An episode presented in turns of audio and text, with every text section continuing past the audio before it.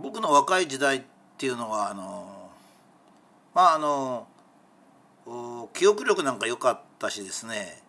それからまあ前向きではあったんですけど体はちょっと弱かったもんですからそれほどいろんな難しい問題があってま人柄的に良かったってことありませんね。まあちょっとみんなも嫌だなっていう、えー、子供だったと思います。それで、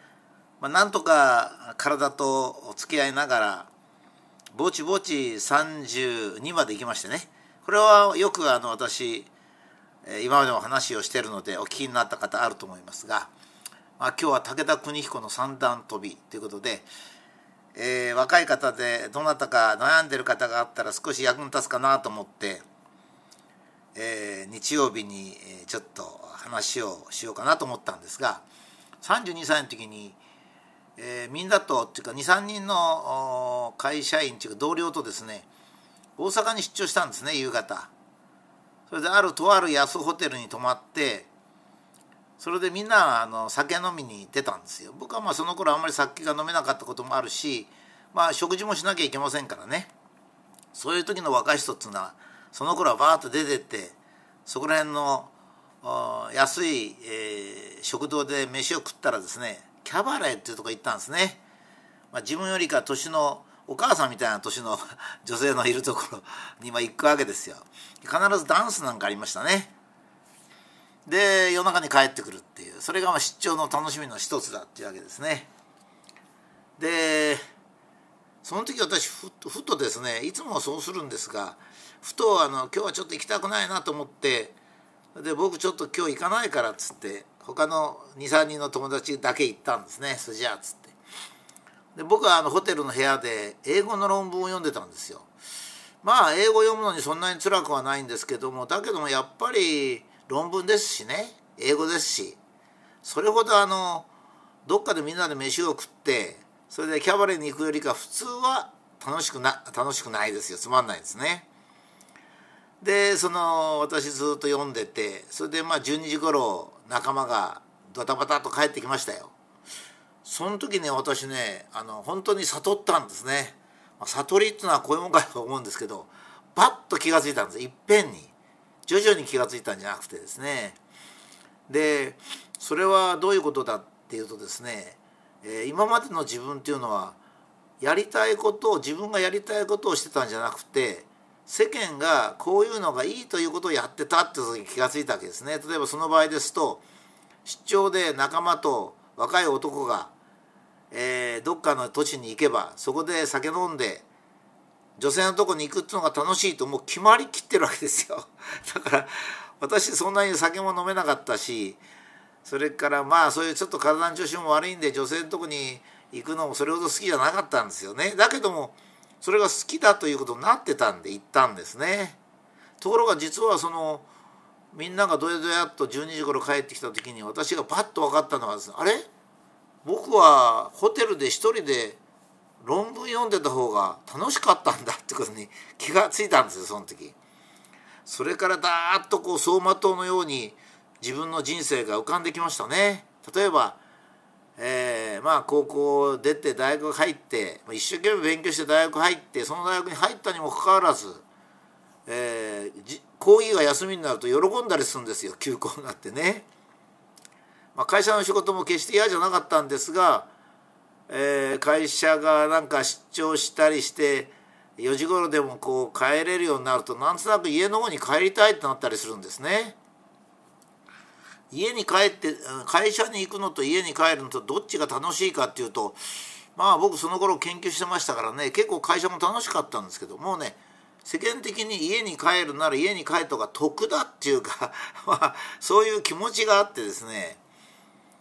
まあそのなんていうかその自分の人生っていうのはなかったんですね。だから人がいいという人生をやってたんですよ。例えば給料が多い方がいいとか休みが多い方がいいとかですね。何でもかんでももう世間が言ってるやつをいいと言ってるというそういう、まあ、つまらない人生だったんですね。でその時にパンと気が付いてこれからは人に迷惑をかけるとかそういうことは別なんですが自分のやりたいことをしたいと。例えば、えー、まあもう学校は卒業しましたけども、え、学校で勉強したいことだってあるんだ休みだから喜ぶっていうのはおかしい、え、会社にいるよりか家にいる方が楽しいっておかしいと 自分にはやりたいこともあるんじゃないかとこう思ってですねもうガラッと変えたんですよ。まああの少し冗談めかして言うことが多いんですけど例えば典型的にはこういうことなんですね。例えば、えー、料理料理屋っていうかいっぱい飲み屋に行くとするとサンマが320円でブリが600円と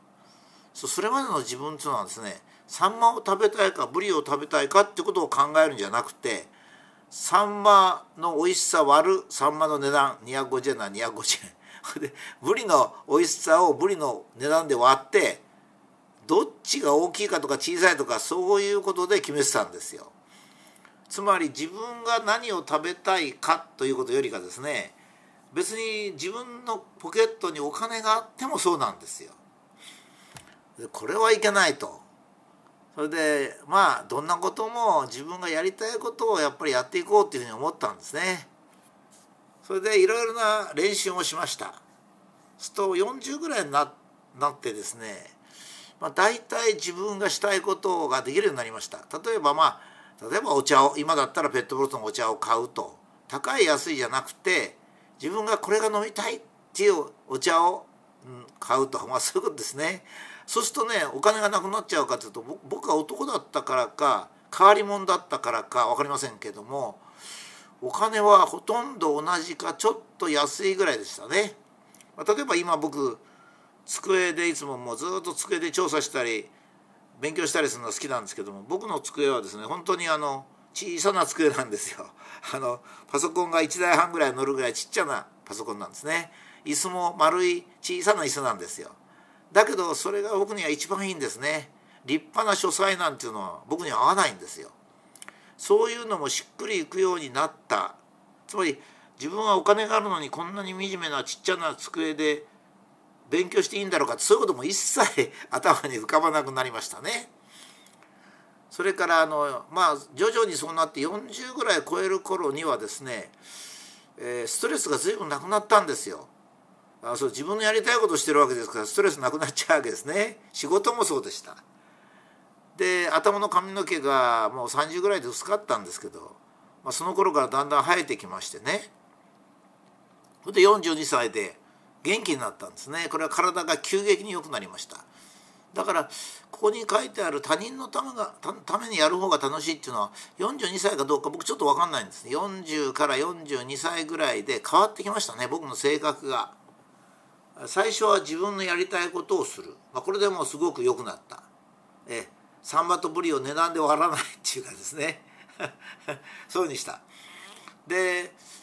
その頃40から42の頃ですね私気が付いたことは他人のためにやる方が楽しいってっていう意外なことを気が付いたんですよ。自分のためにやることと他人のためにやることを比べるとですね結構他人のためにやることが楽しいんですよ。つうのは周りの人に感謝されることもあるんですね。例えば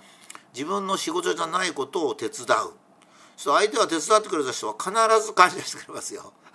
それで僕は結構何でもうまくやる方なんでうまくやるわけですよ。そうすると相手が喜ぶわけですね。そうこうしてるうちに、え、いざという時の武田って言われる言われるようになったんですよ。誰も嫌がるけども武田に頼めばやるとそういうのが随分ありましたね。もう間に合わなくなったから僕に頼んでくるとあまた来たかって感じだったんですね。これやってくださいよっつって「ああいいですよいいですよ」ってやると。他人のための方が実は楽しいんですよ。これで後で僕があのやっぱり人間っていうのは個人じゃないなと個性を磨くとか個人を大切になんて全部嘘だなとやっぱり人間っていうのは群れであり仲間であり他人であり家族なんだなっていうふうに思うようになったんですね。で45歳で随筆を書いてて思わずですねその随筆を書いてるうち思わず50歳以後にも自分の人生があるってことに気が付いたんですよ。あの老婆の1時間っていうですね随筆を書いてたんですね。僕あれ随筆が、まあ、好きで書くのが、まあ、今この随筆が僕のこういうブログになっちゃってるんですけど、まあ、随筆書くのが好きでですね、えー、その時70歳になったあのおばあさんがなぜ縁側に座っているんだろうか、えー、太陽のあの夕日が沈んでいく赤い夕日を浴びながら老婆が縁側に座ってるんですよその老婆はなぜ座ってるんだろうかっていう随筆を書いたそれで自分もですね同じように50歳以後には人生がないんだってことに気がついたんですね。えー、まあ50歳までは夢があり、えー、勉強もし会社に入り一生懸命働き結婚して子供もできてってこう家を建ててとかいっぱい自分の人生というものがあったんですよ。それから危ないこともありますよね。え、病気なんじゃないか、えー、まあ結婚できるかとかね、まあ、それはえー、それから家を建てたらローンがどうかとかいっぱいあの心配もありますがだけど人生なんですよ。ところが自分の50歳以上の人生考えるとですね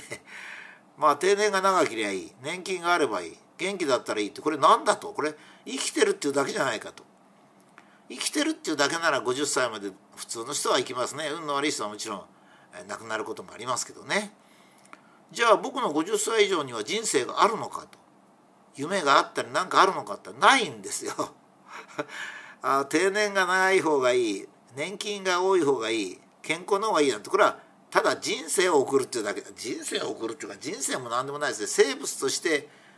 あ時間を過ごすっていう感じですね。そこで私はもう45歳の時にですねよく考えてその頃千葉におりましたからね。千葉からよく東京に来る時によく覚えます。東京湾を見ながらですねこう窓際で考えてましたね。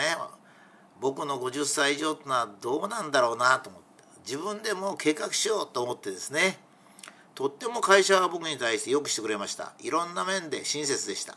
あらゆる面で私をよく待遇してくれました。実力以上に待遇してくれたと思います。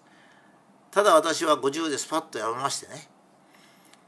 それで最初学校の先生になるつもりなかったんですけどまあ偶然に学校の先生になってしかしそれからは私計画があったんですよ。50まではこうする。60から90まではこうする。90から100までこうするっていうですね100で死ぬと、まあ、こういうふうに決めてですね それ勝手に決められますからね。それから途中で死ねば死んだでそれで仕方ないんでそれは神様が決めることですからね。自分が決められるわけじゃない。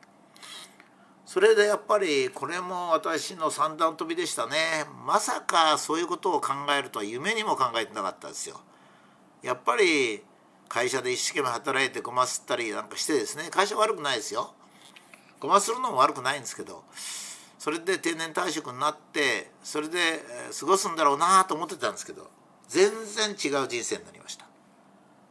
私はこの三段跳びが僕の人生には本当に良かったと思いますね。自分のやりたいことをするということに気が付いた32歳。